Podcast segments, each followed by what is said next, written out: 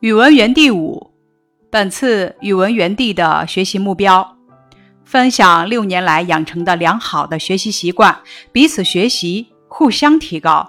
咱们首先阅读交流平台，知道教材从课外阅读、读书方法、习作修改和勤问勤查四个方面，总结了小学六年来所习得的良好的学习习惯。然后咱们回顾本单元的学习，想一想。自己在学习过程中运用了哪些之前养成的学习习惯，在与小组同学之间交流一下，说一说自己在小学六年的学习中养成了哪些好习惯，对自己的学习产生了哪些具体的帮助，让自己有了长足的进步。咱们看教材中四位同学的发言。我现在几乎每天都要读课外书，而且读的大多是名著，阅读品味也在提高。这位同学介绍自己爱读课外书，爱读名著，阅读品味在提高。第二位同学边读边思考，写心得，感觉好像在与作者聊天，也加深了对作品的理解。第三位同学介绍了自己写完习作认真修改，越来越喜欢写作文了。第四位同学介绍了自己勤问勤查的好习惯。咱们可以把读书、思考、写作、勤问勤查方面的好习惯介绍给大家，还可以把认真听课、做好复习、预习、观察积累等方面的好习惯介绍给大家。接下来是交流事例部分。我有预习课文的好习惯，每次写完作业，我都要把第二天要学的课文提前读熟，特别是长文章，我略读一下就能概括出主要内容。坚持预习课文，我的理解能力有了显著提高。事例。我上课的时候总是认真听讲，从不搞小动作，主动回答老师提出的问题。有听不懂的地方就做上记号，下课问老师。我觉得这样做进步很快。交流事例：我在读书时经常有意识地把一些好词好句记录下来，这样可以丰富知识积累，对我的习作也有很大帮助。事例。在六年的语文学习中，我养成了带着问题去阅读的好习惯，这样可以加深对文章的理解。上课时不懂的地方，我也会及时记录下来，下课后向老师请教。示例：在学习时，我准备了三个笔记本：一、知识本，用来记录语言和文学方面的基本知识；二、摘抄本。用来摘抄文章中的优美词句、精彩段落。三、日记本记录自己的生活所见和感想。语文学习重在积累，这种学习习惯使我受益匪浅。交流室里，我也分享一个我的好习惯：写日记。六年来，我每周都要写几篇日记，现在已经积累了八本日记，记录了我的小学生活，记录了我成长的点点滴滴。日记还是我习作素材的积累本，每次习作前我都会翻翻日记。交流室里，我有三个积累本，里面积累了许多好词佳句，有写人的，有写景的，还有写事的。每次翻阅积累本时，我都特别有成就感。交流事例，我有背诵古诗词的好习惯，目前唐诗已经难不倒我了，我的下一个目标是背诵词。接下来是词句段运用部分，你能借助文言文里学过的字的意思，推想下面词语的意思吗？走马观花，自愧弗如，声泪俱下，不以为然，过犹不及，赴汤蹈火。咱们首先可以回忆一下这些加点字在文言文或者课文中的意思，然后将意思。带入词语中，再整体解释词语。比方说，“赴汤蹈火”中的“汤”在文言文中有热水的意思，所以“赴汤蹈火”的意思可能是，即便是滚烫的水、炽热的火，也敢投入践踏。有些字的意思在现代汉语中与文言文是不同的，咱们可以结合语境或者通过查找工具书来确认推想。先看“走马观花”，“王戎不取道旁李”中有“诸儿竞走取之”，“走”是跑的意思。咱们联系语境，可以知道“走马观花”的意思是骑在奔跑的马上看花。原来是形容事情如意、心情愉快，后来呢，多比喻粗略的观察事物。下一个词“自愧弗如”，学艺这篇课文中有“未视其志，弗若愚”，“弗”是不的意思，因此“自愧弗如”的意思是自感不如别人而内心惭愧。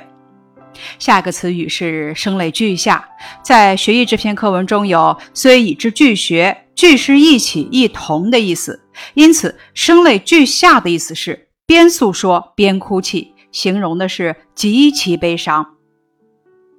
下一个词语不以为然，加点字是然。书戴松画牛这篇课文中，处事笑而然之的然表示肯定是对的的意思。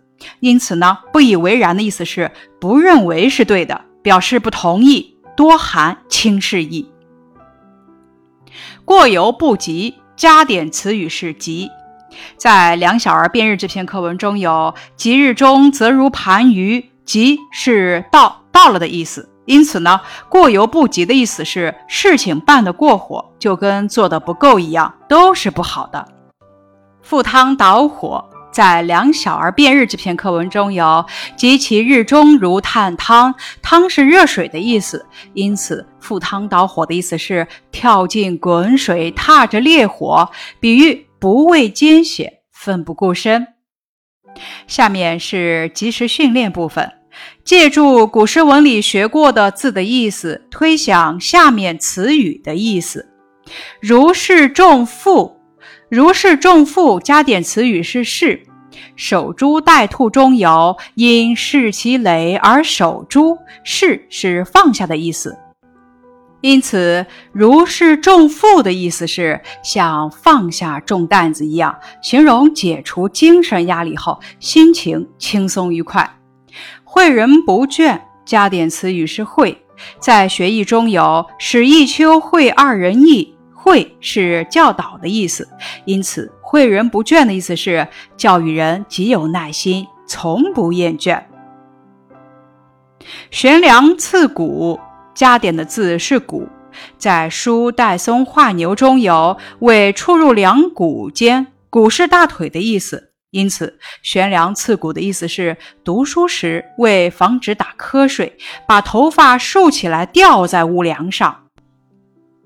困倦欲睡时，就用锥子刺大腿，形容学习勤奋刻苦。自以为是，加点的字是以。在两小儿辩日中有“我以日始出时去人尽”，以是认为的意思，因此自以为是的意思呢，是认为自己的看法和做法都正确，不接受别人的意见。下面一题，读下面的句子，联系课文内容。体会引用的好处，你在习作中是否也引用过名人名言？和同学交流。句子一，正像数学家华罗庚说过的，科学的灵感绝不是坐等可以等来的。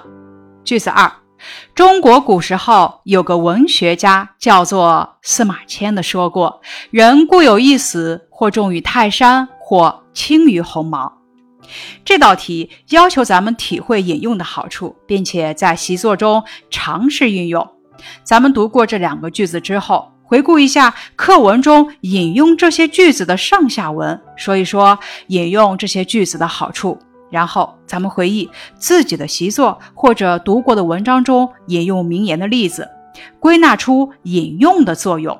即为自己的观点提供有力的证据，增强文章表现力、感染力和说服力。